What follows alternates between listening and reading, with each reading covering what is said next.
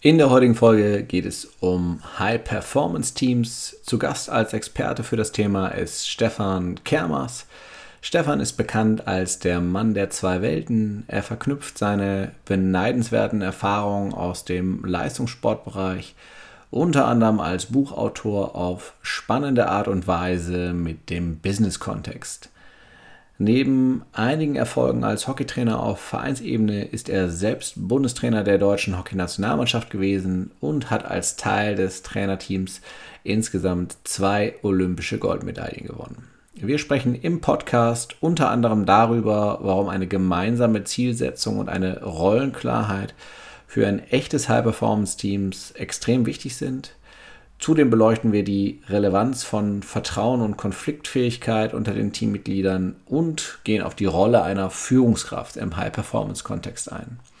Lasst euch mit mir von Stefans Begeisterung für das Thema anstecken. Ich bin Achim Freier und wünsche dir viel Spaß beim Zuhören.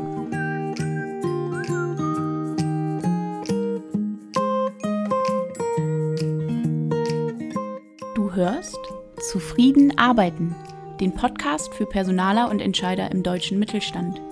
Wir unterstützen dich dabei, dein Unternehmen durch mehr Zufriedenheit am Arbeitsplatz nachhaltig erfolgreich zu machen.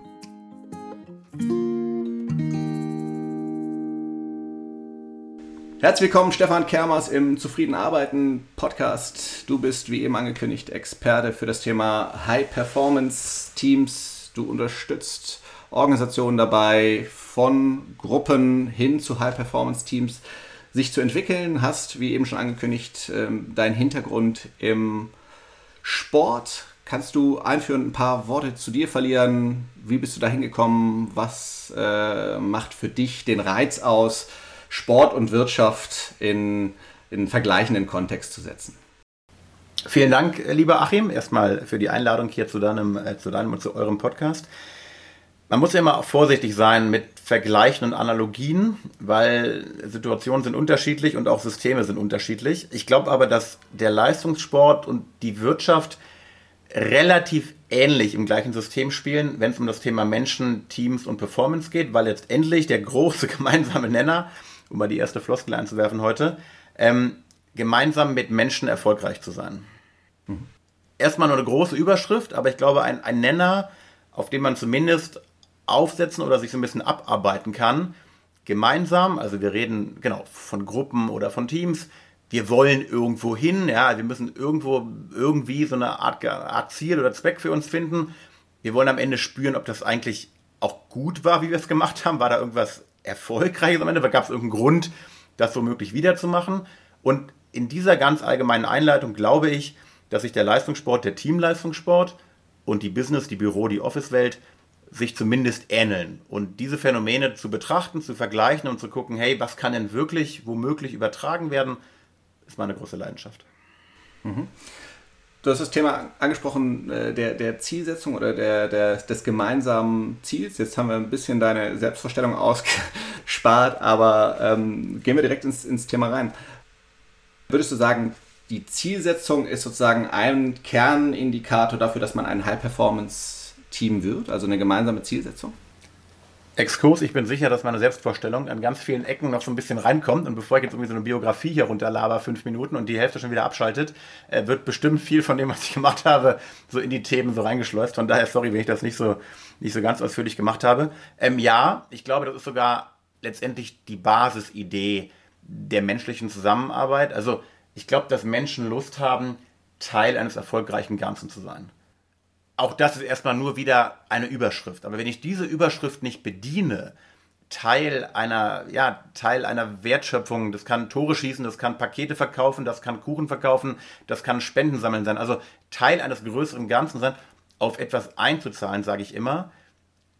Darauf haben Menschen Bock, das, das wollen die. So, und dann ist immer die Frage, wie schaffe ich es irgendwie als Führungskraft, als Verantwortlicher, als Unternehmerin, Unternehmer, diesem Zweck erstmal nicht im Wege zu stehen, weil die Leute haben ja irgendwie Bock, morgens aufzustehen und sie wollen ja auf irgendwas einzahlen. Also dieses größere Gemeinsame und auch diese Idee, dass das wollen wir als Team lösen. Ich glaube, dieser Wille ist bei ganz, ganz vielen Menschen intrinsisch ganz stark verankert. Mhm. Wir kommen aber mit der Ausrichtung ein bisschen an unsere Grenzen, wenn wir uns sowas anschauen wie Amazon. Unglaublich erfolgreiches Unternehmen, unglaublich starke Zielsetzung, die auch extrem durch die Organisationsführung geprägt wird. Glaubst du, dass das tatsächlich bei den Personen, die die Pakete fertig machen, Pakete äh, austragen, nachher tatsächlich ankommt? Oder ist das sozusagen die Grenze des Ganzen? Mit Sicherheit sind da Grenzen, aber ich setze immer auf den autonomen Menschen. Also wenn der Mensch sagt, Pakete ausliefern ist für mich zehn Stunden am Tag eine geile Aufgabe, weil ich damit irgendwem etwas Gutes tue. Ja, der Großmutter, die sich tierisch freut, weil sie nicht zum Postamt gehen muss, oder ähm, dem jungen Vater, der jetzt noch binnen 24 Stunden die Babyflasche, die Babyflasche für sein Kind bekommen hat. I don't know. Ich habe jetzt keine Interviews geführt mit 10.000 Paketzustellern, aber ich setze ja darauf, dass wenn ich einen Arbeitsvertrag unterschreibe, dass mich da irgendwas hinführt. Oder andersrum, ich habe mit Menschen so meine Probleme, die sich ein halbes Jahr beschweren über alles im Leben, aber halt nichts ändern. Also Natürlich ist das wahnsinnig individuell und wahrscheinlich wird der Paketauslieferer, die Auslieferin einen anderen Grund ihres Tuns haben und vielleicht ist der Grund auch nur, hey, ich will dafür meine 2000 Euro im Monat bekommen. Das kann ja auch der Grund sein. So. Und dass es immer wieder verschiedene Arten von Tätigkeiten gibt zwischen ganz, ganz kreativ und ganz viel Verantwortung und ganz viel führend und ganz viel komplex, aber auch ganz viel, zum Glück ganz viel Prozess, monoton, einfach, klar, A, B, C, D, E, F, G das gehört seit 100 von Jahren zu unserer Wirtschaftswelt dazu, aber dass sich jeder Mensch da irgendwo wiederfindet, darauf setze ich einfach mal. Und dass ein Unternehmen, um den Bogen zu schließen, das auch wertschätzt, dass halt die Auslieferin, der Ausliefer hoffentlich nicht genauso viel wert, also hoffentlich genauso viel wert, aber trotzdem einen wichtigen Beitrag zum Gesamtergebnis liefert, das muss ich halt vermitteln. Das ist die Mindestaufgabe von Führung. Mhm. Okay, machen wir den Bogen zurück zum Thema High-Performance-Teams. Du hast gesagt, ähm, gemeinsame Zielsetzung ist ein entscheidender Indikator. Was macht ein High-Performance-Team sonst aus? Was unterscheidet ein High-Performance-Team von dem, was wir Gruppe nennen oder vielleicht einfach von einem mittelmäßigen Team? Das ist natürlich jetzt das ist eine große Frage und da könnte man einen eigenen Podcast zu füllen. Vielleicht kommen wir da auch noch an anderen Stellen zu. Ich glaube, es sind so zwei, drei, vier Hauptindikatoren äh, und der Rest fällt da irgendwie runter. Ich bin ein großer Freund so vom Thema vom Thema Rollen und Verantwortung. Also mhm. was bedarf es so eigentlich an Dynamik und an Klarheit? Wer macht bei uns eigentlich was in der Truppe? Und Verantwortung ist für mich so Thema so Organigramm. Was steht da eigentlich drin? Ja, bin ich Sales oder bin ich Marketing oder bin ich Innovation oder bin ich Produkt? Ja, das ist so eine reine, wofür gehe ich eigentlich in die Verantwortung? Und da gibt es auch noch das spannende Thema soziale Rolle. So, die Verantwortung im, im Sport ist halt die Position. Ja, ich habe halt rechte Verteidiger, ich habe Mittelfeldspieler und ich habe Stürmer. Das sagt aber noch nichts über diese soziale Interaktion in der Gruppe aus. Wer ist der Antreiber? Wer ist der Kritische? Wer ist der Thomas Müller? Gute Launebär? Wer ist das Korrektiv der Kimmich, der immer dann mal raufhaut, wenn es irgendwie kritisch wird? Ja, wer ist der zuverlässige äh, Abarbeiter der Gündogan, der einfach nur in Anführungsstrichen seinen Job macht und im Hintergrund ganz viel aufräumt? Also ne, dieses Thema soziale Rollendynamik. Ich glaube, dass wir uns darüber Gedanken machen müssen wenn wir ein starkes Team aufbauen. Und vielleicht noch ein anderes Beispiel. Ich glaube auch, dass gerade in der heutigen Zeit so dieses Thema, hm, dieses Thema Konfliktfähigkeit, Streitkultur ein ganz, ganz wichtiges Thema ist, weil Zusammenarbeit wird in meiner Beobachtung immer anspruchsvoller. Über die Distanz, es wird schneller, es sind dynamische Märkte, die Anforderungen steigen gefühlt, das will ich alles gar nicht so negativ beschreiben, aber es ist ja irgendwie schon mehr Stress im Laden als vor 50, 80 Jahren, wo die Märkte noch relativ planbar waren. Und da ohne eine gute hey, wie können wir uns auch mal streiten? Ist Diskussion bei uns eigentlich erwünscht? Was mache ich eigentlich, wenn mir die Annika sagt, irgendwie da habe ich einen Fehler gemacht, bin ich dann sofort eingeschnappt und gehe aus dem Raum raus? Sondern wie finde ich denn Mittel und Wege, dass andersartige Meinungen auch verbunden werden zu etwas Gutem? Liegt im Konflikt womöglich auch eine ganz wichtige Grundlage für Weiterentwicklung unserer Ideen, unserer, unserer Teamidee. Das mal so als drei ganz grobe Bereiche, Zielsetzung, wo wollen wir hin? Haben wir so eine interne Rollenklarheit und Idee, wer eigentlich was macht und wie wir dann umgehen? und sind wir in der Lage, auch mal Situationen auszuhalten, die uns vielleicht emotional nicht so richtig schmecken und finden wir wieder zurück auf die Straße des Fortschritts. Mhm. Okay, gehen wir mal ganz kurz in dieses Thema ähm, Rollen und Verantwortung rein. Ist das was, was ein, was ein Team selbstständig erarbeiten kann? Oder braucht es dafür für, einen, für, für einen externen Input? Oder macht es gerade ein High-Performance-Team aus, dass es diese Rollenklarheit intern ausarbeitet? das ist, glaube ich, hochgradig individuell. Da würde ich unterscheiden A, in welchem Bereich ist so eine Truppe eigentlich tätig? Ja, ist die in einem wahnsinnig kreativen und komplexen Bereich tätig? Also muss die Alltagsprobleme lösen, wo es keine direkte Lösung für gibt, die nicht bei Google steht, sage ich immer. Ja, oder geht es eigentlich mehr so um prozessorientierte Arbeit und natürlich auch Gruppengröße, Alter der Organisation. Bei Startups ist ja das super Spannende, dass diese Rollen explizit noch so ausgesprochen werden, weil drei Jungs und Mädels packen sich zusammen. Ja, der eine macht Marketing, der andere macht Vertrieb und der andere macht, keine Ahnung, Finanzen. So. Da ist halt noch völlig klar in den ersten Tagen, wer macht hier eigentlich was und wer bringt auch welche Stärken ein. Und das geht nicht verloren, aber es geht natürlich irgendwann mit der wachsenden Organisationsgröße geht es irgendwann, wird es irgendwann so ein bisschen schwammig, ne? Wer ist jetzt eigentlich noch wofür zuständig? Jetzt sind plötzlich drei da, die dafür zuständig sind. Also mit wachsender Größe, mit wachsender Komplexität, mit wachsender Dynamik innerhalb einer Truppe macht es auf jeden Fall Sinn, sich dieser Frage immer wieder zu stellen. Sind wir eigentlich noch mit unseren ureigenen Stärken hier angetreten? Oder sind wir noch da mit den Stärken, mit denen wir angetreten sind? hat sich unser Team verändert? Haben wir andere Dynamiken in der Gruppe? Ist vielleicht die Susanne viel besser in dem Bereich als der Peter als Gründer noch vor einem Jahr? Also da einen regelmäßigen Review raufzupacken. Was haben wir eigentlich für eine interne Dynamik? Das ist, glaube ich, schon wahnsinnig wichtig. Und ich glaube, dass das sehr differenziert und reflektiert betrachtende Menschen auch total gut noch selber machen können. Aber ab einer gewissen Größe, ab einer gewissen Schnelligkeit, ab einer gewissen Dynamik im Markt wird das schon schwierig. Da kann es schon sehr wohl helfen, davon aus mal raufschauen zu lassen wer seid ihr eigentlich? Was wollt ihr eigentlich? Was habt ihr eigentlich intern für eine Art der Zusammenarbeit? Und ist das noch das, was ihr eigentlich haben wollt? Also diese reflektiven Fragen zu stellen, an denen kommen wir nicht vorbei. Wer das dann macht, ist eine andere Frage. Hm.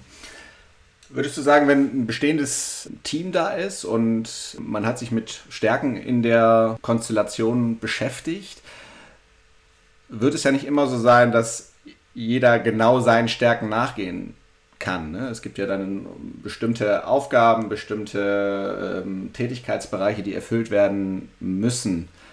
Ist das was, vielleicht auch um den Boden zum zufriedenen Arbeiten-Thema zu bringen, was, was nachher ähm, Unzufriedenheit schüren kann, wenn jemand nicht nach seinen Stärken arbeiten kann? Also ich glaube, wenn jemand per se nicht nach seinen Stärken arbeiten kann, dann ist er da falsch weil dann wird es ihm oder ihr keine Freude bringen, da überhaupt zu arbeiten.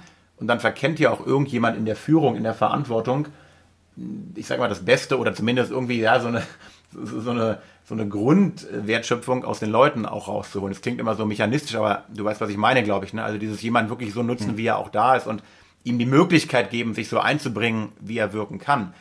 Es geht nicht immer darum, dass sich jeder jeden Tag, glaube ich, zehn Stunden wohlfühlt an seinem Schreibtisch. Es geht nicht darum, dass dass ich mich da, dass ich mich da, dass ich mich da finden und irgendwie offenbaren und mich irgendwie selbst verwirklichen muss. Darum geht es nicht, weil es immer einen übergeordneten Teamzweck ja geben muss. Hey, wo wollen wir als Gemeinschaft? Und das, das Wir ist in meiner Beobachtung immer wichtiger als das Ich, wenn wir über Teamarbeit nachdenken und reden. Ja, der Tennisspieler, der sein Grand Slam Turnier spielt, der ist erstmal für sich verantwortlich und der muss ja gucken, wie er zu seinen Punkten kommt. Aber letztendlich ist ja nahezu alles in den Bereichen, wo wir so tätig sind, ist ja Teamarbeit. Also zeig mir einen Job, der nicht zumindest mal mit einer anderen Person in Interaktion steht, um irgendwas vorzubereiten. Sei es der Sales Pitch, sei es die Marketingunterlage, sei es das neue Produkt-PDF ähm, ähm über 25 Seiten. Also, ja, dass ich alleine in der Kette für irgendwas verantwortlich bin, das ist ja nicht mehr so. Also, Stärkenorientierung ja, aber es gehören natürlich auch äh, Aufgaben, Tätigkeiten, Situationen, Momente dazu,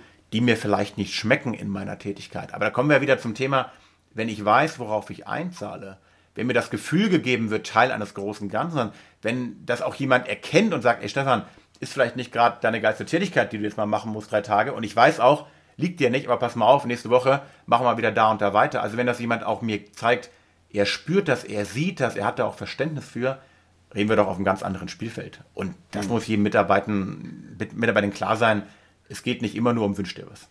Hm.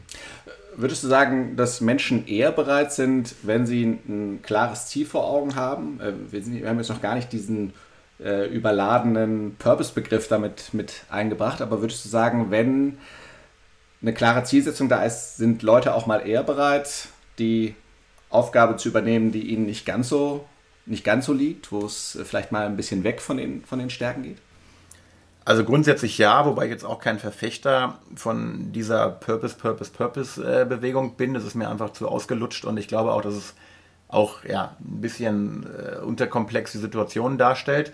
Ich glaube ja eher daran, dass wir Menschen so einen eigenen Antrieb haben und dass wir sehr wohl merken, ob wir hier in der Situation richtig sind oder nicht richtig sind. Wenn ich merke, hey, ich bin hier grundsätzlich richtig, weil ich hier irgendeinen Beitrag leisten kann, weil ich dafür auch Wertschätzung womöglich bekomme und weil ich mein Ergebnis irgendwo irgendwie auch spüre, dann bin ich auch bereit, mal Sachen zu machen, die vielleicht jetzt nicht meiner größten Laune entsprechen. Das ist doch hier in meiner Wohnung, fängt es doch an. Ich habe auch keinen Bock, jeden Samstag irgendwie mal zwei Stunden zu putzen und aufzuräumen, aber ich weiß halt, es gehört dazu, ja, weil ich halt hier gerne wohne und weil ich halt Lust darauf habe, Leute zu empfangen und mich hier wohlfühlen möchte. Also das ist doch eingebaut bei uns, dass wir sehr wohl wissen, um irgendwo hinzukommen, muss ich auch mal ja, drei Schritte durch den Matsch laufen. Ja, ich kann nicht über Wasser gehen, ohne nass zu werden. Das ist halt so. Also das gehört ja immer auch dazu. Aber ich glaube, dass das schon auch eine Frage der Steuerung oder des, ja, so des Managements und auch der Führung ist in allen drei Bereichen, den Leuten klarzumachen, das gehört auch dazu. Und das ist auch Teil unseres Spiels. Ja. Ich muss halt hart trainieren,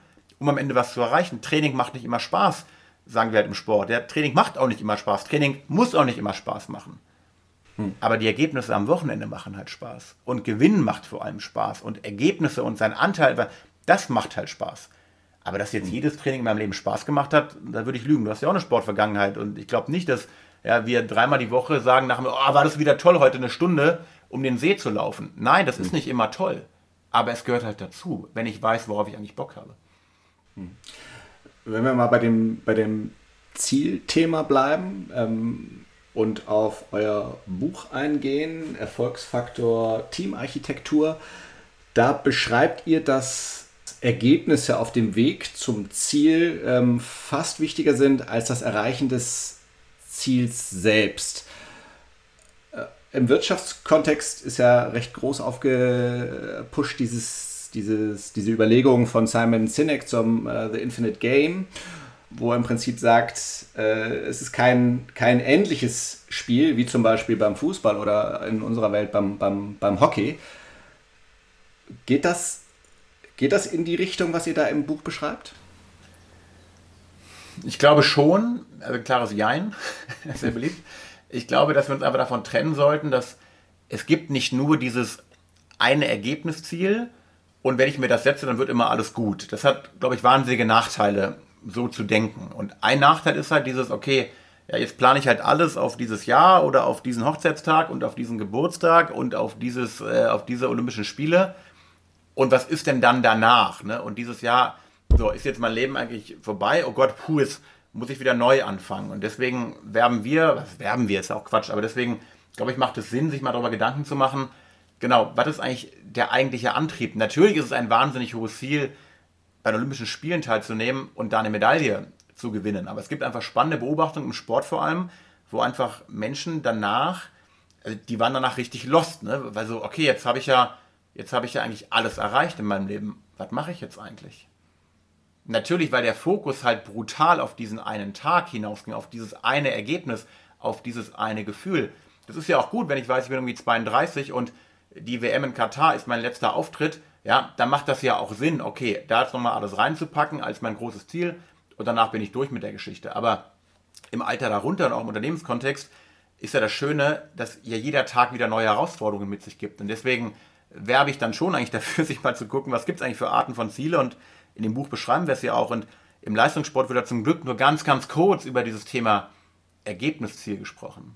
Hm. Ganz kurz nur. Vielleicht 5 bis 10 Prozent so einer Zielgeschichte. Und viel wichtiger sind eigentlich die Handlungs- und Leistungsziele. Also woran erkennt man denn tagtäglich, dass ich auf etwas einzahle? Was sind denn die Handlungen, die das Große und Ganze irgendwie verstärken und auch besser machen? Und wenn wir ehrlich sind, dieser, also nicht, nicht bei allen Menschen, aber bei ganz vielen Menschen nehme ich halt wahr, dieser, dieser tägliche, diese tägliche Lust auf, auf kleine Verbesserung, dieser, diese tägliche Lust auf Fortschritt, dieses Lernen wollen, dieses Verändern wollen, dieses Weitermachen, das ist der eigentliche Antrieb. Und gar nicht so sehr, dass am 1. Dezember die Quartalzahlen rauskommen und dann wird irgendwie alles und besser, weil ab dem 2. Dezember geht es ja schon wieder weiter. Hm. Wie sehen im Sportkontext jetzt so Handlungsziele aus? Also sagen wir mal, Ziel ist Olympiasieg. Ich meine, da hast du ja Erfahrung gesammelt. Aber wie, sie, wie sehen Handlungsziele aus? Die für einzelne Spieler oder ist das als, als äh, fürs Team festgelegt? Und danach gerne übertragen auf den Wirtschaftskontext. Wie, wie, wie kann das aussehen? Was sind die Ziele, die tatsächlich Leute bewegen und in Bewegung bringen? Um am Ende erfolgreich zu sein, wie auch immer Erfolg aussehen mag, bedarf es immer einer bestimmten Leistung. Immer. Im Sport, im Business-Kontext gleichermaßen. Die Leistung, wie die sich definiert, dafür bedarf es Handlungen. So, und sich diese Handlungen anzuschauen, welche Handlungen erhöhen die Wahrscheinlichkeit, dass wir als Mannschaft erfolgreich sind. Und diese Frage kann ich eins zu eins genauso auf die Business Unit übersetzen. Welche täglichen Handlungen machen unseren Kunden womöglich zufrieden, lassen den Kunden gut auf uns schauen, sodass sich am Ende der Geschichte auf der Ergebnistafel mehr Kunden für uns interessieren und mehr Kunden ihre Rechnung pünktlich bezahlen. Hm. Ist jetzt die abstrakte Einleitung, aber so würde ich mal rangehen. Und ich sehe halt viele Units, die halt wahnsinnig zahlengetrieben sind. Ja, wir haben jetzt aber Kunden verloren und das geht ja nicht. Wir brauchen, wir brauchen mehr Kunden. Aber die Frage, warum die Kunden verloren gingen und was eigentlich die konkrete Handlungen im Alltag sind, dass womöglich Kunden verloren gegangen sind, die wird einfach zu wenig gestellt. Und im Sport ist dann völlig klar, wenn wir die und die Strategie entwickeln, die und die Taktik spielen, bedarf es dafür die und die, die und die Handlung. Wir müssen nach dem Ball, müssen wir, nach der Balleroberung müssen wir schnell umschalten. Wir müssen lernen, Gegenspieler aus dem Spiel zu nehmen und nicht Passwege zu verteidigen. Bla bla bla. Also irgendwelche Prinzipien, die auf mein Spiel einzahlen. Und diese Prinzipien gibt es im Business-Kontext auch. Wir wollen einem Kunden, der sich beschwert, nach fünf Minuten eine E-Mail schreiben und zeigen, dass wir ihn gehört haben und für ihn da sind. Das ist ein ganz einfaches Prinzip im Kundenservice. So. Ja, wenn ich das nicht mache, darf ich mich halt nicht wundern, dass sich halt Kunden beschweren. Ja, von ihnen hört man ja gar nichts, wenn ich eine Woche davor eine E-Mail geschrieben habe. Also, welche konkrete Handlung im kleinen Mikrokosmos zahlt darauf ein, dass ich ein höheres Ziel erreichen kann. Und diese Handlung würde ich mal sammeln als Unit, als Mannschaft, als Team, als Unternehmen. Es gibt wahnsinnig viele Handlungen, die auf etwas einzahlen. Und da machen sich aber viele Leute zu wenig Gedanken. Und das Schöne ist ja, dass diese Handlungen ganz selten rein isolierte Handlungen sind. Es sind immer Team- und Zusammenarbeitshandlungen. Teilweise sind es natürlich Ich-Handlungen. Antworte ich auf eine E-Mail pünktlich und schnell. Das ist eine reine Ich- und Stefan-Handlung, keine Frage. Aber ganz oft ist es ja auch, hey, wie gehen wir jetzt eigentlich damit um als Mannschaft? Wie gehen wir auf, dieses, auf diese Marktsituation ein? Wie gehen wir auf den Verlust von drei Mitarbeitern ein? Was ist denn unsere Antwort? Was ist denn unsere Handlung als Unit darauf? Hm. Und ich glaube, dass in diesem, in diesem Hier und Jetzt, in diesem, wie kann ich tagtäglich auf etwas einzahlen und wie kann ich tagtäglich in diesem kleinen Bereich als Mannschaft mich weiterentwickeln, dass da der Fokus hingehen muss. Und wie sagte schon Ralf, Ralf Rangnick, ja, Erfolg ist nicht planbar, aber Leistung ist halt planbar. Und Erfolg mhm. ist immer nur ein Abfallprodukt von verketteten guten Handlungen und Leistungen. Und deswegen lass uns mehr auf die Handlung und Leistungsschiene schauen. Wie kann ich tagtäglich meinen Beitrag für mein Team und wie können wir als Team unseren Beitrag für den Kunden, für die Wertschöpfung eigentlich erhöhen? Das sind die spannenden Fragen. Okay, wenn das der Fokus ist, der mehr hin zu High-Performance-Teams führt, wie kriegt man das im Arbeitsalltag unter? Ist das was, was irgendwie im Daily Stand-up dann berücksichtigt werden muss oder wie auch immer, welche Form der, des Austauschs man hat? Was, welche welche äh, Möglichkeiten siehst du, den Fokus eines Teams in Richtung Handlungsziele auszurichten und eben weg von den oder vielleicht nicht ganz weg, aber sage ich mal nicht mehr ganz so fokussiert auf die, äh, auf die großen Erfolgsziele, ähm, in welchem Framework man auch immer arbeitet ich habe gar nichts gegen Erfolgsziele, ich habe nichts gegen Vision. Ich finde das super, wenn ein Unternehmen sagt, hey, in fünf Jahren wollen wir da und da stehen und Australien, das, das finde ich super. Aber die Aussage allein hilft ja nicht. Wir wollen Champions League spielen, ja, hilft ja nicht. Das ist ja keine Antwort auf die Frage, wie wir da hinkommen wollen. Hm. Und wie wir als Team dahin kommen wollen, ich glaube, das sind einfach, es sind einfach zwei Bereiche, wo ich, die sind auch banal, was jetzt kommt, aber es sind zwei Bereiche, an die ich halt ran muss. Zum einen, wie sieht bei uns Zusammenarbeit aus? Auf struktureller Ebene. Du hast gerade schon gesagt, ja, wie, wie, wie bekommen wir denn so eine Denke ins Team? Wenn ich mich nur alle vier Wochen mit den Leuten unterhalte, wird es wahrscheinlich schwierig. Wenn die sich nur alle vier Wochen sehen, weil die Struktur es nicht anders hergibt, wird es wahrscheinlich schwierig, dass wir äh, schnell und im Wir und Handlung und reagieren und flexibel sind. Also ich brauche halt Format, ich brauche eine Idee der Zusammenarbeit, ich brauche eine Struktur, in der sich über Leistung unterhalten wird, in der sich angepasst wird, in der auch in so Retro-Formaten auch aufgeschaut wird, hey, wie waren denn unsere letzten zwei Wochen Achim als Team? Wie haben wir denn zusammengearbeitet? Haben wir uns an die Themen, an die Thesen gehalten, die wir mal aufgestellt haben? Und gehen wir auch mal kritisch mit uns eigentlich ins Gericht? Oder wird mhm. nur immer irgendwas in advance als Ziel ausgegeben, aber dann nie wieder raufgeschaut. Der Sport guckt halt jeden Sonntag, jeden Montag auf seine Spiele vom Wochenende. Wie haben wir gespielt? Warum haben wir gewonnen? Warum haben wir verloren? Haben wir uns an das gehalten, was wir ausgemacht haben? Konnten wir gut reagieren nach der roten Karte vom Innenverteidiger, wie gestern bei den Holländern? Also, ne, was, was, passierte mit uns die letzten zwei Wochen oder gestern? Und der zweite Bereich natürlich, nur wenn ich mit Menschen rede, wenn ich mit Menschen in Interaktion komme, wenn ich, wenn ich, wenn ich das Wir auch fördere, kann ich so irgendwas wie Denkweisen, Ideen und Prinzipien auch fördern. Also nur eine Struktur aufzubauen, so jetzt unterhalten wir uns hier mal jetzt täglich zwei Stunden, weil das macht ja Alibaba auch und muss ja voll gut sein, das wird erstmal nichts ändern.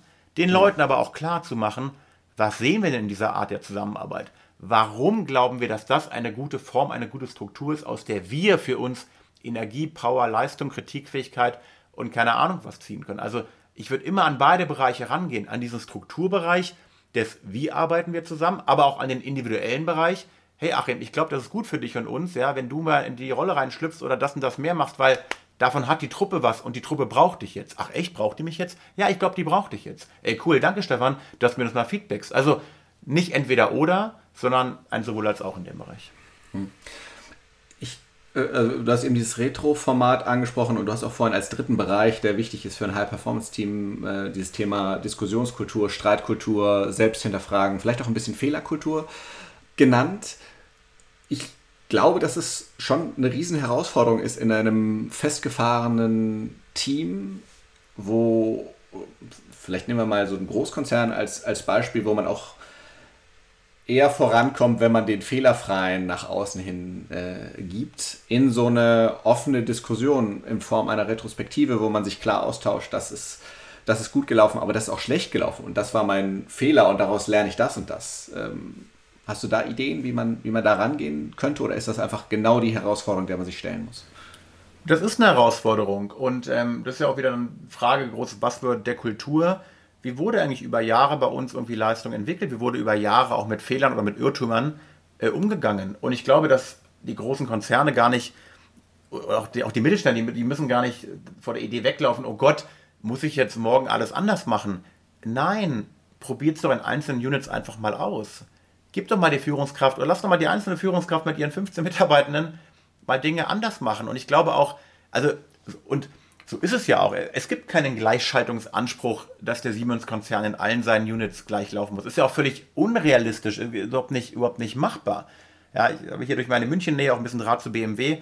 Und natürlich wird da in einzelnen Abteilungen völlig unterschiedlich zusammengearbeitet. Das ist ja auch gut, weil verschiedene Probleme gelöst werden, weil verschiedene Kundenbedürfnisse gelöst werden, weil verschieden andersartig auf das Produkt vier Räder, Karosserie, Scheinwerfer, Gangschaltung eingezahlt wird. Das ist ja auch super gut, dass verschieden gearbeitet wird. Ja, die Innovationsabteilung macht halt ihre Meetings auf dem Fahrrad, äh, Cycling und zeitlich begrenzt. Die anderen machen dafür am Tag acht Stunden Meetings. Keine Ahnung, was besser ist. Sollen bitte die entscheiden. Aber natürlich ist die Struktur unterschiedlich. Hm. Aber ich würde nicht vor der Angst weglaufen, oh Gott, haben wir jetzt noch nie gemacht, kann ich nicht. Ich glaube, also ich glaube, dass Menschen total gut über die Zeit anpassungsfähig sind. Wenn sie halt sehen, dass dahinter eine Idee steckt und nicht nur irgendwelchen Plattitüden und Floskeln nachgedacht. Ja, wir müssen jetzt agil werden, deswegen machen wir jetzt mal jeden Morgen ein agiles Stand-up. Ja, da hat halt keiner Bock drauf, wenn nicht im Ansatz verstanden und erklärt wird, was soll daran besser werden. Welches Problem wollen wir damit lösen? Wo, wo könnte ein Mehrwert liegen, wenn wir jetzt so anfangen äh, zu arbeiten und zu denken? Und ich glaube, wir haben ja auch beide da so eine ähnliche Ausbildungsqualifizierung genossen. Und daran glaube ich zu 100 Prozent, dass wir immer angepasst an die Strukturen, an den Kontext, an dem wir, an den wir angebunden sind, uns auch so verhalten. Und das ist eine Gewöhnungsfrage, natürlich, aber guck dir an, was jetzt in anderthalb Jahren Corona passiert ist. Die Menschen haben sich daran gewöhnt, sich anders zu begrüßen. Sie haben sich gewöhnt daran, Dinge anders zu machen. Sie haben sich gewöhnt daran, dass das weniger und das ein bisschen mehr geht. Sie werden sich auch wieder entwöhnen, zum Glück, oder ist ja auch schön, aber lasst uns die Umstände angucken, in, welcher, in welchem Umfang, in welchen Umständen, in welchem Kontext wollen wir arbeiten, wie können wir eigentlich auf Kundenbedürfnisse eingehen. Und ich sage dir, die Menschen sind anpassungsfähig. Ich muss mich nur trauen, auch mal Dinge entsprechend ein bisschen umzuschieben. Mhm. Äh, das heißt, wenn du in so ein festgefahrenes Team reingehst, in dem nicht wirklich transparent gesprochen wird, es gibt ja oft diese Situation, äh, der rosa Elefant steht eigentlich im Raum Performance des Teams äh, geht runter, aber mangelnde Transparenz verhindert, dass wir, dass, dass wir äh, das Thema angehen oder tatsächlich mal die, äh, den Kern des Themas, äh, Themas anpacken. Wie kann man das schaffen? Ist das, muss man das Formelle verändern? Muss man extern begleitet eine Retrospektive einsetzen, um einfach mal ein offenes Gespräch zu führen? Und schafft man es dann, ein offenes Gespräch zu bewirken? Das ist ja die große Frage. Also Absolut. Eingefahrene Systeme gehören erstmal irritiert, sagt der Systemiker. Also eingefahrene Systeme, die sich über Wochen, Monate, vielleicht sogar Jahre so entwickelt haben, wie sie sind, die kommen ja aus der eigenen Schleife nicht mehr raus. Ja, weil ein System sich immer selbst fortsetzt und ist halt so und klappt ja irgendwie auch. Und solange wir nicht pleite gehen, werden wir auch bestätigt, dass es ja irgendwie gut läuft. Die Frage ist natürlich, würde es anders besser laufen? Das wissen wir nicht immer. Aber die Frage ist natürlich auch, wenn, ein, wenn eine Unit, ein Unternehmen, keine Ahnung, 30, 50 Prozent Mitarbeiterfluktuation hat, dann liegt ja irgendwas im Raum. Wie du sagst, dann ist ja irgendein Problem da, was uns ja irgendwie daran hindert, besser zu werden. Und so ein System, so eine Mannschaft, äh, ein Team muss halt konfrontiert werden mit dem, was irgendwie dasteht. Also, wie kommt man daran? Macht man mal eine Analyse? Macht man Einzelinterviews? Macht man, konfrontiert man die mit denen? Gibt ja zig Diagnostikformen, auch in Teams äh, reinzuschauen. Und ich glaube, so als, als Vokabel, ja, das gute Team oder auch wieder den Bogen zu Performance-Team oder das erfolgreiche Team, besser gesagt, macht halt Dinge besprechbar. Scheut sich nicht davor, Dinge auf den Tisch zu legen. Sagt sich auch mal, Achim, das fand ich gestern, das fand ich echt Mist von dir gestern. Fand ich, fand ich völlig daneben. Aber ist ja nicht, wir wollen ja gemeinsam weiter, deswegen, was gestern war, ist egal und morgen bitte anders, Achim. Und je nachdem, wie du darauf reagierst, und ich glaube, Dinge halt nicht hinter dem Vorhang und nicht, ja, und damals und vor zwei Jahren hat ja die Susanne zu mir so, das ist ja auch die Kunst, aber ist das Kind einmal in den Brunnen gefallen, ist das ja unfassbar schwer, das irgendwie kulturell zu verändern. Und deswegen klare Irritation, klar aufzeigen, hey, wenn ihr so weitermacht, lauft ihr in das und das Problem einfach rein. Guckt euch mal eure Zahlen an, guckt euch mal die Mitarbeiterfluktuation an. Ihr habt ja schon schwarz auf weiß, wenn es so weitergeht, dann Punkt, Punkt, Punkt. Und ja, wie hat, glaube ich, ich weiß gar nicht, wer es war, so, Menschen verändern sich ja immer nur dann oder primär dann, wenn sie entweder, wenn sie entweder große Ängste vor etwas haben, oh Gott, wenn ich jetzt so weitermache, bin ich aber pleite in drei Monaten, oder wenn sie halt verliebt sind, wenn sie zu irgendetwas ganz Tollem hinwollen, oh Gott, also die Maike ist ja so toll, ja, also jetzt muss ich mal wirklich abnehmen, damit die mich auch haben möchte, ne? also dieses, ne, also dieses von weg und hinzu und wenn sie da noch verstehen, ja stimmt, es macht ja eigentlich Sinn, dass wir uns mal zweimal die Woche austauschen, damit ich auch weiß, was eigentlich Maike, Katrin und Annika eigentlich machen in ihrem Job. Stimmt, das könnte ja auch mir in meiner Unit weiterhelfen. Also diese Erkenntnisebene auch noch einzubauen, da wird ein Schuh draus. Aber da, wie du es beschrieben hast, eingefahren, ne, da wird erstmal Störung, Irritation, Aufbrechen notwendig sein. Sonst passiert da gar nichts von alleine. Mhm. Äh, schönes Beispiel aus dem Sport ist ja bei Bundesliga-Fußballvereinen wird ja gerne als Irritation der Trainer ausgewechselt, wenn es nicht äh, ganz so läuft. Würdest du sagen, das geht in die Richtung?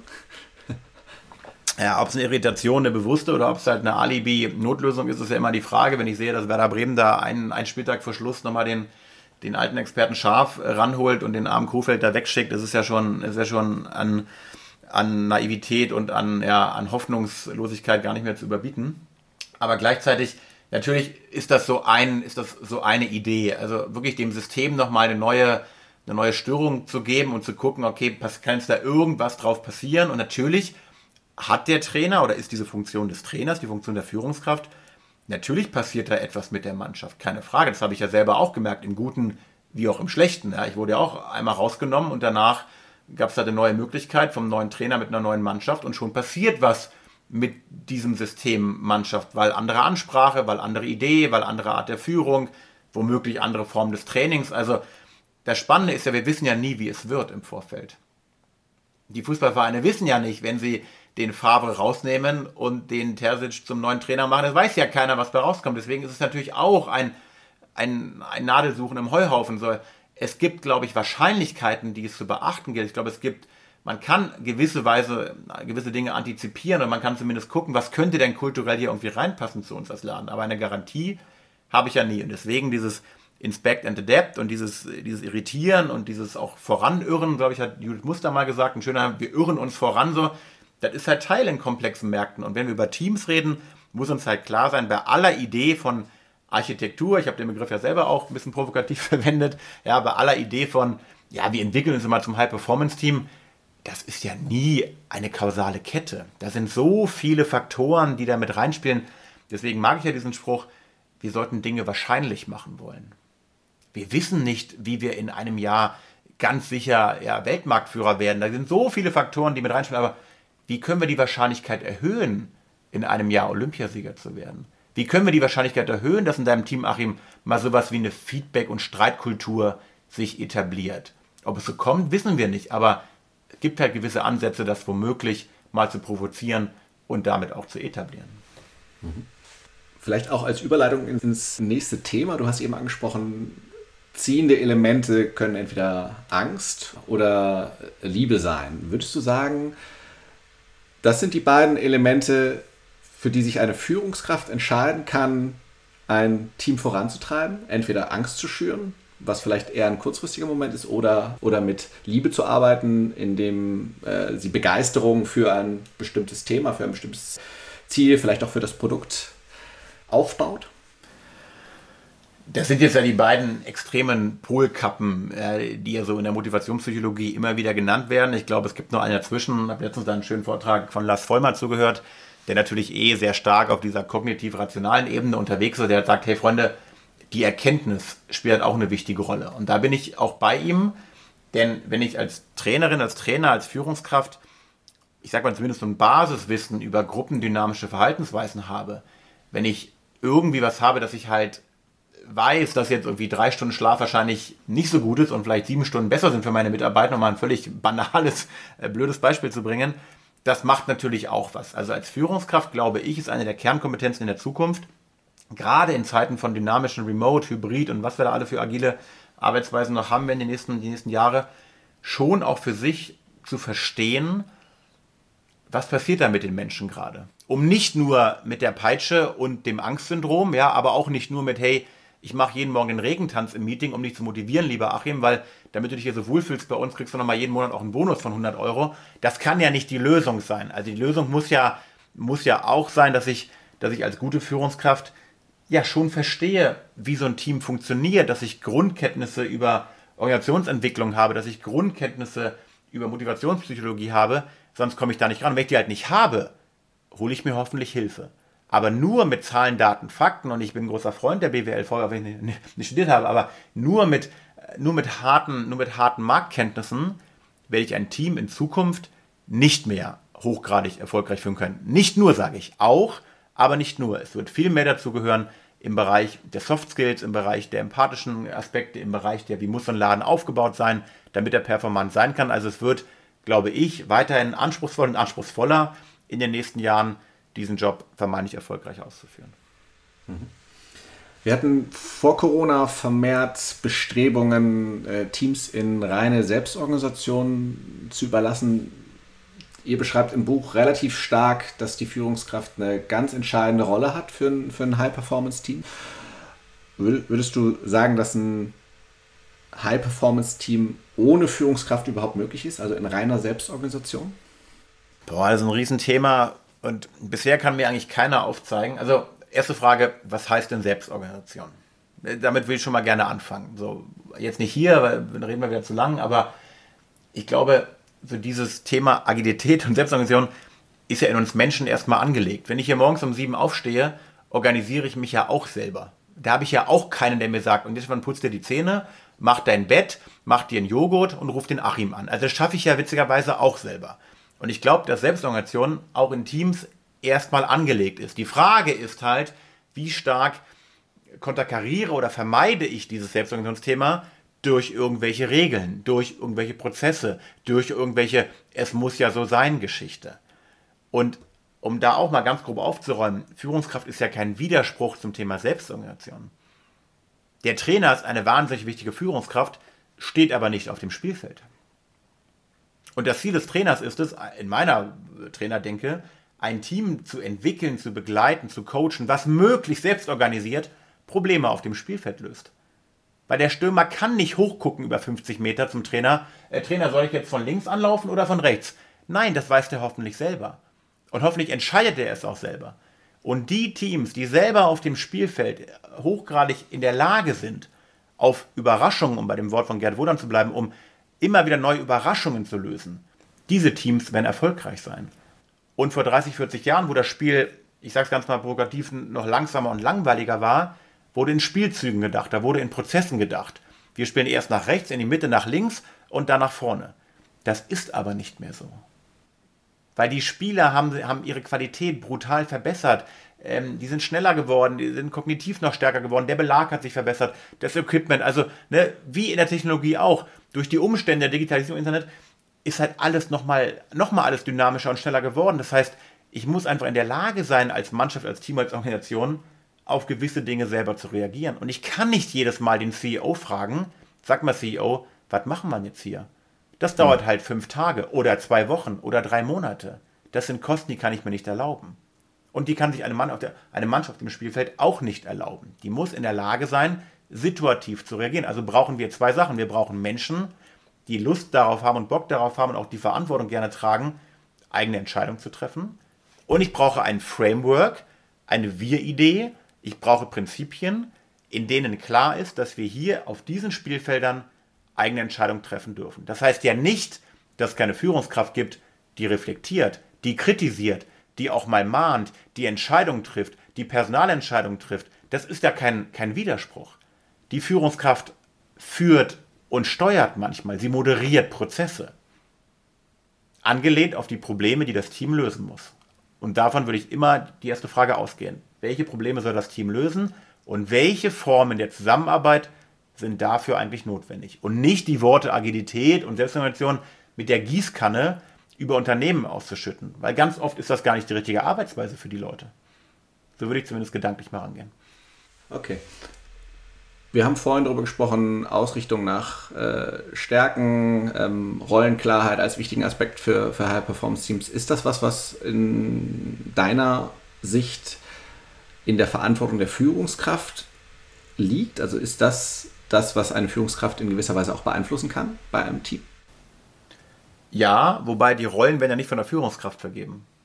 Die Rollen nehmen sich die Menschen selber. Aber als Führungskraft sollte ich halt erkennen, was habe ich da für Leute, was habe ich da für tolle Menschen in meinem Team und wofür stehen die, was treibt die an, was können die, was sind das auch für Charakterköpfe, wie kann ich die denn nutzen? Laufe ich vor dem Querulanten oder vor dem Kritiker, Skeptiker, vor dem Korrektiv, laufe ich vor dem davon, weil der nervt mich ja, oder sage ich einfach, nee, genau den brauchen wir, um mal alte Glaubenssätze wieder aufzubrechen.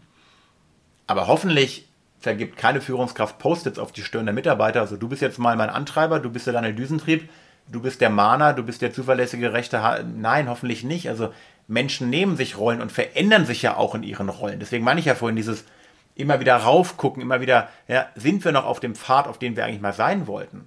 Und gerade junge Menschen verändern sich ja großartigerweise immer noch und immer schneller und weil sie gerade noch nicht eingefahren sind. Viele Menschen verändern sich ja auch mit der Arbeit, die sie erstmal machen, weil sie merken, ey, das ist genau mein Ding hier, hier habe ich mittlerweile einen Expertenstatus, hier kann ich auch mal mutiger sein im Team, mal ein bisschen kritischen Input reinzugeben. Also immer wieder raufzuschauen aus dieser Beobachtungsebene, die ja auch so schwer ist für Führungskräfte, weil sie Teil des Systems und Teil der Kultur sind. Aber ja, wie kann ich mir diese Beobachtungsinstanzen denn einrichten? Für mich selber oder halt durch externe Hilfe auch von außen, weil ich mehr beobachtet werde in meiner Form, wie ich führe. Rollen werden nicht vergeben, Rollen werden sich genommen. Okay. Wenn du jetzt dir ein bestehendes Team anschaust, ähm, Führungskraft kommt rein. Ne? Also es ist jetzt nicht immer so, dass sich ein, eine Führungskraft die Möglichkeit hat, ein Team zusammenzustellen. Ich glaube, in deiner Rolle als Bundestrainer hattest du zwischenzeitlich die, die Möglichkeit auszuwählen, ich brauche diesen, dieser Typ Spieler fehlt mir noch, da fehlt mir noch der ähm, äh, Aggressive Leader oder wie auch immer, welche, welche Rolle im Prinzip nicht besetzt war. Ist es machbar, auch in einem bestehenden Team mit vielleicht festgefahrenen Rollen, die nicht ideal sind, äh, entsprechende Veränderungen zu steuern als Führungskraft? Oder ist das, ist das eine Schwierigkeit und man sollte lieber schauen, dass man dann austauscht. Ja, mit diesem Austauschgedanken tue ich mich so wahnsinnig schwer. Das hängt ja auch wieder ganz stark von der Struktur und von der Kultur von dem Laden ab. Es gibt, gibt Läden, die machen total Hire and Fire und auch viele von den ach so tollen äh, US-Läden da gerade, die wir alle so anhimmeln, weil sie auch schon fünf Bücher darüber geschrieben haben. Da herrscht ja auch eine knallharte Konkurrenz. Also das ist ja nicht alles Friede, Freude, Eierkuchen. Ne? Wenn ich mir Ray Dalios Principles durchlese, mit seinem Bridgewater vorn, der ist ja knallhart, der täuscht ja Leute aus, weil ihm die Nase nicht gefällt. Also äh, da ist natürlich die Spannbreite relativ, relativ groß. Ich glaube auch da wieder, in der Mitte liegt es irgendwo, zu sagen, oh Gott, eingefahrener Haufen seit zehn Jahren, ich kann hier gar nichts machen, ist ja Demotivation hoch fünf, egal schon wie ich den Satz ausspreche. Also so wird es nicht sein. Im Gegenteil, ich glaube, dass sehr wohl durch Irritation und durch Dinge mal anders machen und mal Leute auf eine andere Position stellen, kann ja total viel passieren. Wir wissen ja nicht, was da rauskommt, aber weder wird ein Laden, der seit zehn Jahren eingefahren ist, nur weil ich da reinkomme, morgen anders den Regentanz machen, wird er nicht machen. Noch soll ich mich davor scheuen, äh, zu sagen, hey, äh, ich kann ja gar nichts anstellen und deswegen lass mal alles so, wie es ist. Nein, ich sollte mir die Leute angucken, ich muss mit den Leuten reden, ich muss eine Idee haben, in welcher Struktur wollen wir Probleme am Markt lösen, ja, wie schaffen wir eigentlich Wertschöpfung, wann ist das Team auch mal zufrieden am Freitag um 18 Uhr, wenn es was womöglich erreicht hat? Und über diese Schiene, with the end in mind, da bin ich ein großer Freund von Stephen Kirby, also ne, dieses, wann ist eigentlich mal sowas wie Zufriedenheit, Ergebnis irgendwie da, auch wenn es nur temporär ist, und so würde ich rangehen. Und ganz oft hört man ja auch, ja, bei dem einen Trainer hat der Spieler nicht gut gespielt, kommt ein anderer Trainer und der Spieler blüht auf. Carlo Ancelotti gewinnt mit Real die Champions League bei Bayern keinen Fuß auf den Boden bekommen. Spieler, warum, warum auch immer, wir wissen es ja nicht. Der ist ja kein schlechter Trainer. Aber natürlich reagieren Spielerinnen und Spieler auf gewisse Führungskräfte einfach anders und es wird im Unternehmen genauso sein. Also da darin sehe ich immer eine Chance nicht naiv zu glauben, da wird ab morgen alles anders und besser, aber bitte auch nicht schwarz zu malen im Sinne von, naja, da kann ich jetzt eh nichts mehr dran ändern. Okay. Gehen wir mal einen Schritt weiter. Die Führungskraft hat die volle Option, sich ein Team zusammenzustellen. Was da gerade in letzter Zeit auch über, äh, über die sozialen Business-Medien ähm, getragen wird, ist ja, ist ja dieses Thema äh, Diversität und sozusagen der, der Gegensatz, dass äh, Menschen sich eher Menschen für ihr Team aussuchen, die sehr, sehr ähnlich sind zu, zu, den, zu den eigenen. Ich glaube, beides hat Vor- und Nachteile. Also so eine, so eine Kohäsion kann für, für ein sehr friedliches Miteinander sorgen. Dann fehlt aber vielleicht auf der anderen Seite diese Streitkultur oder diese, diese, äh, dieses gegenseitige Kritisieren. Was ist aus deiner Sicht da der, die, der perfekte Ansatz und ist das überhaupt machbar? Weil wie gesagt, strebt ja der Mensch irgendwie nach Kohäsion, möglichst ähnliche Leute. Ich glaube, es ist sogar so, dass, dass Menschen bevorzugt Menschen einstellen, die, deren Vornamen mit dem gleichen Buchstaben beginnt. Ich habe nicht alle Studien gelesen, aber was ich gehört und was ich gelesen habe, ist es total eindeutig in beide Richtungen. Das, was du gerade gesagt hast, ja, eine große, eine große Lust auf, auf gleich, eine großer, ein großer Wohlfühlfaktor, ne, muss irgendwie passen. Und gleichzeitig gibt es ja auch zig Studien, die belegen, dass eine gewisse Heterogenität und eine Unterschiedlichkeit von Typen, von Charakterköpfen, von Vergangenheiten, von Lebensläufen, von Soft Skills die Teams erfolgreicher machen. Und am Ende steht und fällt es in meiner Beobachtung eigentlich dann schon, auch wenn ich das Wort auch wieder nicht ausreizen möchte als Buzzword, aber auch so ein bisschen am Mut der Führungskraft. Wie viel, wie viel Shaky lasse ich dazu? Und da habe ich natürlich auch beim Sportleben tolle Beispiele gehabt, wo ich Charakterköpfe hatte, die waren mir relativ fremd und fern charakterlich. Mit denen konnte ich persönlich auf der menschlichen Ebene nichts, nichts anfangen. Aber war einfach, ne, da war man irgendwie anders gestrickt. Und gleichzeitig hat man eine wahnsinnig hohe Wertschätzung entwickelt, weil sie halt so einen unfassbaren wichtigen Job für die Mannschaft haben. Und das muss ich halt, es geht nicht um mich, ob ich den Julian, ich hatte keinen mehr, ja, es geht nicht, ob ich den Julian irgendwie nicht sympathisch oder ob der mit einem anderen Nachnamen anfängt oder ob der ein anderes Leben lebt. Darum geht es halt nicht. Auch nicht bei der Eitelkeit der Führungskraft. Es geht nur darum, ob der Julian einen Beitrag, ob er mehr auf das Team einzahlt, als er dem Team kostet. Und da ist die Studienlage eindeutig. Also Heterogenität, Unterschiedlichkeit sorgt für nahezu immer für bessere Arbeitsergebnisse, wenn es wieder um das Lösen von kreativen Problemen geht. Aber natürlich hängen, und vielleicht ist das Wort Mut zu ergänzen durch das Wort Vertrauen, auch das großes Wort, eigener Podcast wert, aber natürlich brauche ich schon eine Truppe, wo ich, wo ich der Truppe vertrauen kann, dass die nach links geht, wenn es angesagt ist und wo auch innerhalb der Truppe eine hohe Vertrauensebene ist. Also da bin ich voll bei Safety, Psychological Safety und ja, also Vertrauen reduziert Komplexität. Ich kann mir nicht über jeden Kram jeden Tag 100 Gedanken machen. Ich muss dir vertrauen, Achim, auch wenn ich nicht auf deiner Wellenlänge bin und dich nicht zu meiner Hochzeit einlade dass du das aber machst, so wie es halt besprochen war. Und wenn solange diese Ebene da ist, solange eine Vertrauensebene, eine Vertrauenskultur als großes Wort irgendwie über oder unter uns schwebt, solange kann ich mit Andersartigkeit super gut umgehen. Wenn ich merke, nein, der oder die konterkarieren mich und hinter meinem Rücken und da wird aber dumm gelabert und wenn ich den Raum verlasse, dann sind das die drei Redensführer, die da irgendwie rumquaken, dann wird es schwierig, weil diese Vertrauensebene nicht mehr das leitende, das leitende Element ist. Mhm. Würdest du sagen, dass es in großen Teams schwieriger ist, diese, diese Vertrauensbasis zu schaffen? Absolut, weil natürlich je mehr Menschen, natürlich, also da bin ich relativ sicher, weil je mehr Menschen mit unterschiedlichen äh, Fähigkeiten, Fertigkeiten, Historien, Sozialisierung zusammenkommen, desto mehr Unterschiedlichkeit ist im Raum. Ja. wir glauben ja immer, dass wenn Menschen zusammenkommen, dass wir erstmal alle gleich sind, aber genau das Gegenteil ist der Fall. Wenn Menschen zusammenkommen, ist erstmal eine ganz, ganz hohe Unterschiedlichkeit im Raum. Und aus dieser Unterschiedlichkeit eine gemeinsame Idee des Wir zu machen, ist ja, wieder philosophisch gesprochen, ja auch, auch die große Kunst. Und da liebe ich ja auch, wirklich, weil es einfach hochgradig perfekte oder erfolgreiche Führungsarbeit ist, äh, so die Führungsarbeit von Phil Jackson und den, und den Bulls aus den 90er Jahren, sondern weil da, da waren ja so unfassbare Charakterköpfe in diesem Team mit Pippen, Jordan, äh, Rodman, äh, Kukoc, also ja, jetzt für die älteren, für die jüngeren Hörer von uns wahrscheinlich, ja, was, was labert der da? Aber ein wahnsinnig charakterlich heterogenes Team, was zu einer der weltbesten Basketballmannschaften wurden. Und die Bücher von Jackson sind ja wirklich großartig, wie er einfach nämlich zwischen Erkenntnis und, ja, und zwischen Tod, harter Führung und, und Liebe, ja, wie er es halt geschafft hat, aus dieser Truppe halt eine Unit zu bilden, was natürlich wahnsinnig schwer ist, wenn du so ein Messi und so ein Ronaldo in deiner Mannschaft hast, ne? Was machst du denn mit solchen starken Charakterköpfen? Wie fässt du die an? Wie kannst du die auf, auf Track bringen? Wie kannst du die integrieren in so eine Truppe? Klar, die wollen sich selber integrieren, aber die wollen ja auch jeden Ball, jedes Tor und jede Wertschätzung haben. Es ist unfassbar schwierig, aber das ist ja das Spannende dabei. Und deswegen mhm. Heterogenität, ja, bitte nicht davor weglaufen, im Gegenteil. Auch jetzt nicht blindlings von der Straße fünf verschiedene Leute einsammeln, weil ich habe gelesen, nein, auch nicht. Die müssen schon eine gemeinsame Idee von etwas haben. Aber da beginnt ja eigentlich die Arbeit der Führungskraft. Ansonsten wäre es ja einfache Steuerung. Ich sage halt fünf Leuten, was sie machen sollen und die rennen von A nach B. Das ist langweilig. Die qualitative Art der Führung zeigt sich ja gerade darin, mit unterschiedlichen Leuten umzugehen und es am im Endergebnis hinzubekommen, dass sie irgendwie in die gleiche Richtung laufen. Das ist ja die große Kunst. Wir waren eben ganz kurz beim, beim Thema Teamgröße.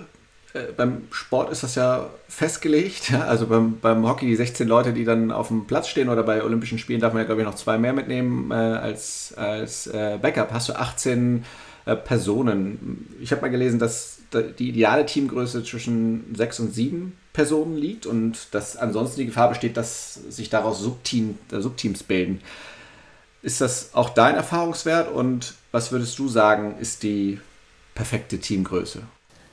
Das kann man nicht sagen, glaube ich, weil die perfekte Teamgröße hängt davon ab, welches Problem möchte ich lösen. Hängt davon ab, wo will ich, wo will ich ran. Es gibt Teams, da brauchst du halt 20 Leute für, sonst kannst du nicht in der Unit irgendwas bewegen. Und es gibt Teams, da reichen schon zwei Leute, ja, weil die einfach zusammen im Tandem irgendwas machen wollen. Also ich würde nie immer schauen, was ist das Ideal, was sagt die Wissenschaft. Ich würde immer sagen äh, oder immer, immer, immer fragen, was bedarf es, damit morgen irgendwas besser wird. Und diese Studien kenne ich auch, ne? Und ja, irgendwie zwei Pizzen müssen für ein Team reichen, ne? was ich da gelesen habe. Und äh, 8, 9, 10 ist immer so eine Größe von, okay, dann steigt plötzlich der Abstimmungsbedarf, ne? dann steigen die Transaktionskosten, dann, dann wird es irgendwie so ein bisschen shaky. Ja, das ist so. Aber ich glaube auch, dass eine eingespielte Truppe kann auch mit 15, 16 noch ohne, dass sie jetzt jeden Tag ein Lagerfeuer machen müssen, um sich auszusprechen, performant sein. Aber natürlich, je größer der Laden wächst und je weniger ich tagtäglich mich austauschen kann, das ist ja auch der Grund, warum es Meetings gibt, ist ja nicht, weil wir irgendwie Langeweile haben, sondern es geht ja offensichtlich darum, hey, wir schaffen es nicht mehr, uns jeden Tag zu hören, so wie früher in unseren Gründungsjahren, wo wir zu dritt im Keller saßen und jeden Tag Probleme besprochen haben. Nein, wir brauchen jetzt irgendwelche Formate, um uns wieder zueinander zu bringen. Aber weg von Idealen hin zum Einzelfall. Aber wieder die Erkenntnisebene wenn ich halt verstanden habe und auch oder auch verstehe und auch äh, da rein kognitiv äh, kapiert habe, was denn eine veränderte Gruppengröße mit der sozialen Dynamik macht.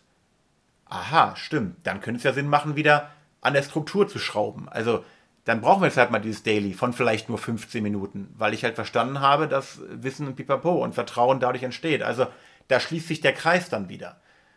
Aber ich würde ich würd immer von hinten anfangen zu denken. Ne? Also wofür brauche ich es?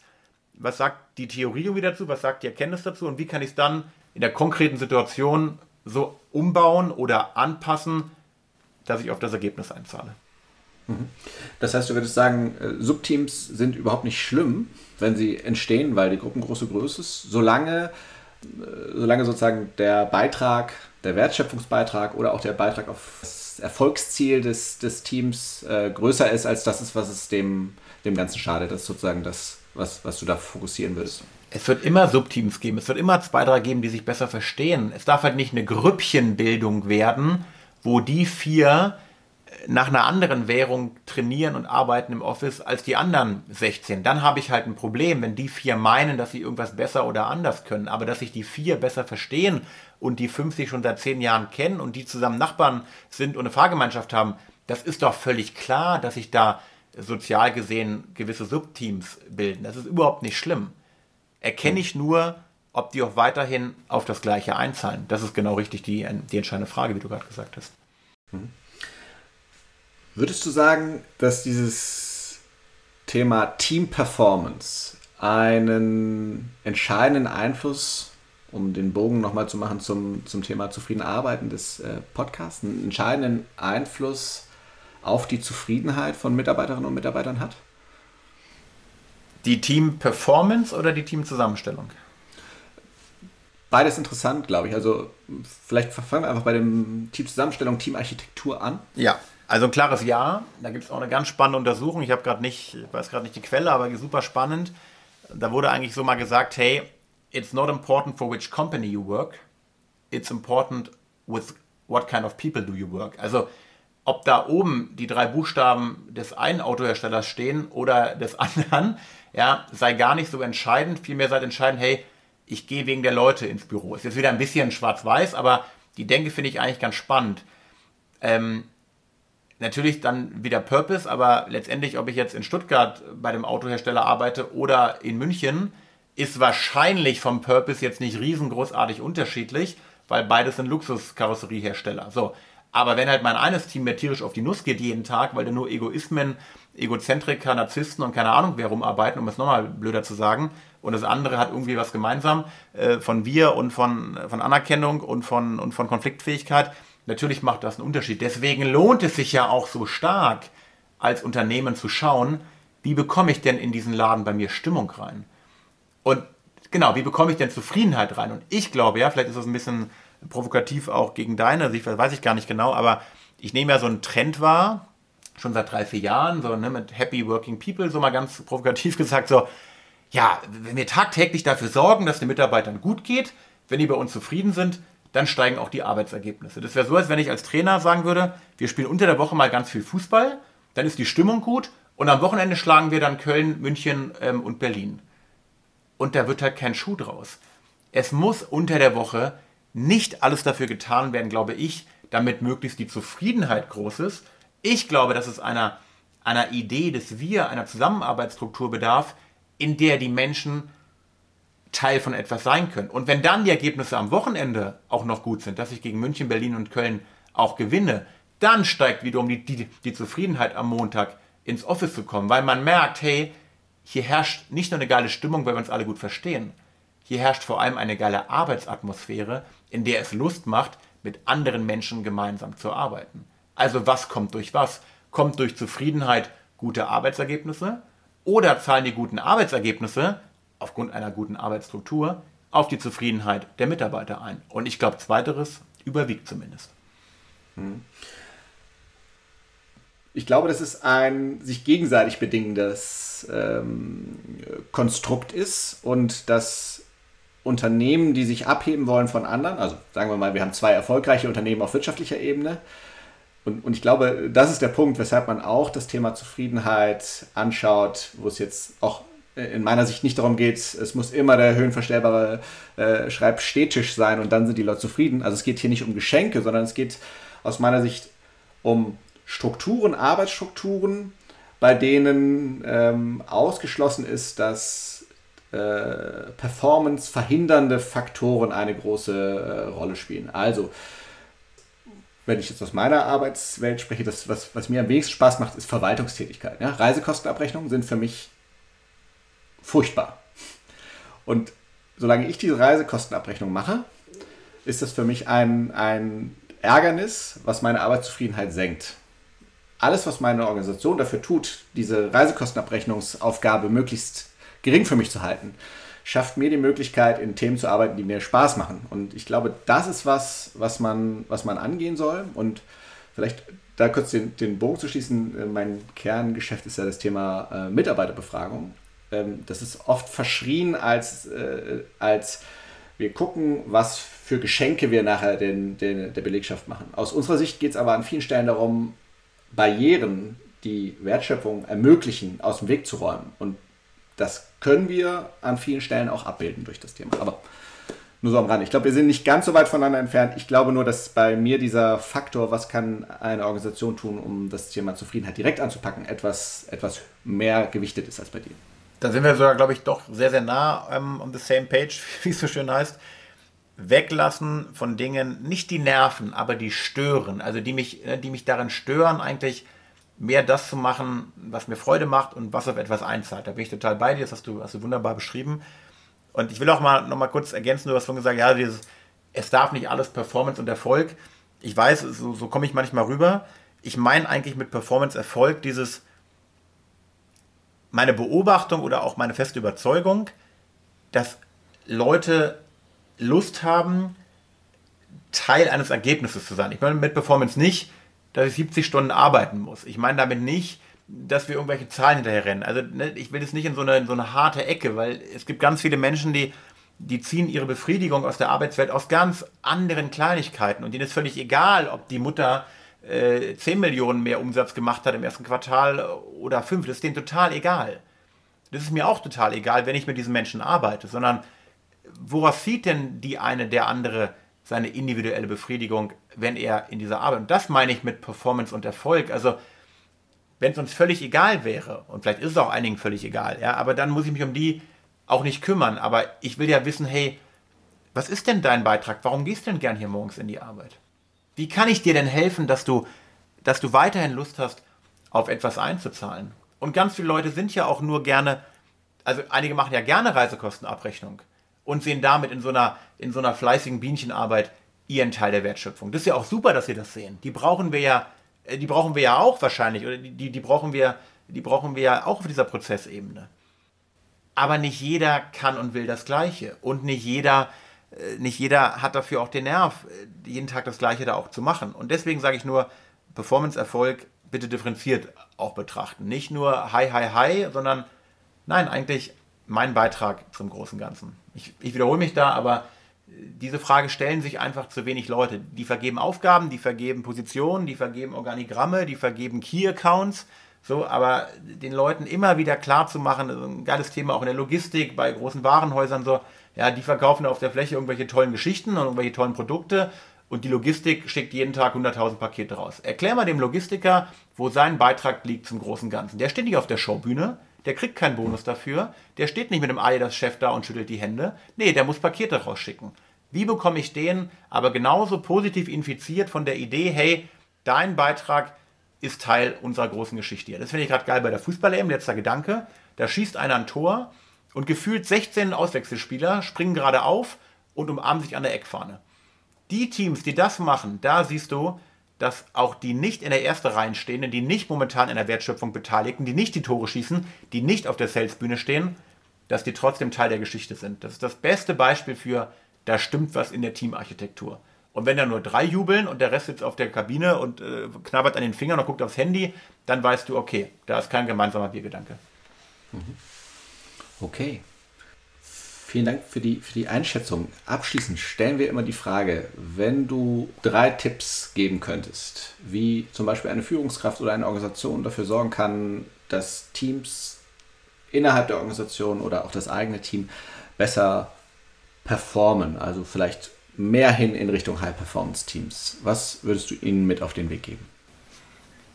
Punkt 1, ich würde Konflikte nie ruhen lassen. Konflikte sind fortgesetzte Kommunikation und die gehören geklärt Ich muss nicht aus jeder Mücke einen Elefanten machen, aber wenn ich merke, da ist was, Konflikte besprechbar machen. Erster Punkt. Zweiter Punkt, wie heute auch dreimal schon gesagt, wo oder wie erzielt mein Team Wirkung am Markt? Was ist der originäre Auftrag dieses Teams? Und dann rückwärts anfangen zu denken, wenn das der originäre Auftrag ist, was brauche ich dafür womöglich für Leute? Habe ich die schon? Kann ich die entwickeln? Kann ich die einstellen? Und dann fange ich an, mit dem Team zu arbeiten. Und dritter Punkt, Führungskraft heißt nicht, dass ich für alles verantwortlich bin und dass ich mich in diese böse Chefrolle reinbegebe, sondern eine Führungskraft kann wunderbar und klar definieren, als was sehe ich mich eigentlich selber. Bin ich mehr der Moderatortyp? Bin ich der Antreiber? Bin ich der empathische Zuhörer? Bin ich der reflektierte ähm, Knauserer? Also völlig egal. Es gibt, es gibt nicht den einen Weg zum Erfolg. Es gibt nur die Idee, wie kann ich womöglich bestmöglich andocken an meine Mannschaft? Ja, die große Trainerfrage, was braucht meine Mannschaft jetzt von mir? Und kann ich das in meinem Skillset als Führungskraft eigentlich einbringen? Und nicht irgendwelchen Managementbüchern zu folgen, wo die zwölf Wunderfähigkeiten der Führungskraft wieder draufstehen, die lerne ich jetzt mal auswendig und die mache ich ab morgen. Nein, es ist ganz viel in uns angelegt. Ja, und zwischen, äh, zwischen Tod, Angst und Liebe liegt auch die Erkenntnis, erkenne ich mich selber, was kann ich gut, worin bin ich gut und wie kann ich meiner Mannschaft tagtäglich helfen? Diese Frage würde ich mich immer wieder stellen.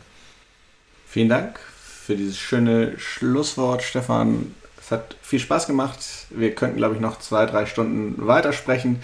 Ähm, ja, vielen Dank und dir eine angenehme Woche. Ich danke dir für deine tollen, differenzierten, übertragenen, mich einholenden Fragen. Äh, großartig und äh, viel Erfolg euch und dir weiter auch in diesem Das war Zufrieden arbeiten wenn dir der Podcast gefallen hat, freuen wir uns sehr über eine 5-Sterne-Bewertung. Darüber hinaus sind wir offen für Kritik, Kommentare und Anregungen. Schick uns hierzu doch einfach eine Mail an podcast.consulimus.de. Am meisten aber freuen wir uns über eine persönliche Weiterempfehlung und wenn du auch bei der nächsten Folge wieder einschaltest.